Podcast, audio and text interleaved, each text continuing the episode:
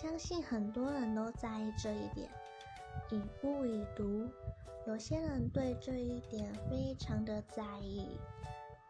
我个人是觉得还是要有已读这个字眼显示，只是每个聊天软体的显示方式不太相同。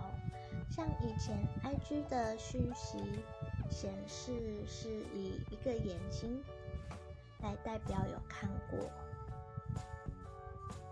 ，FB 呢是打勾勾，有一个图片的圆圈圈框。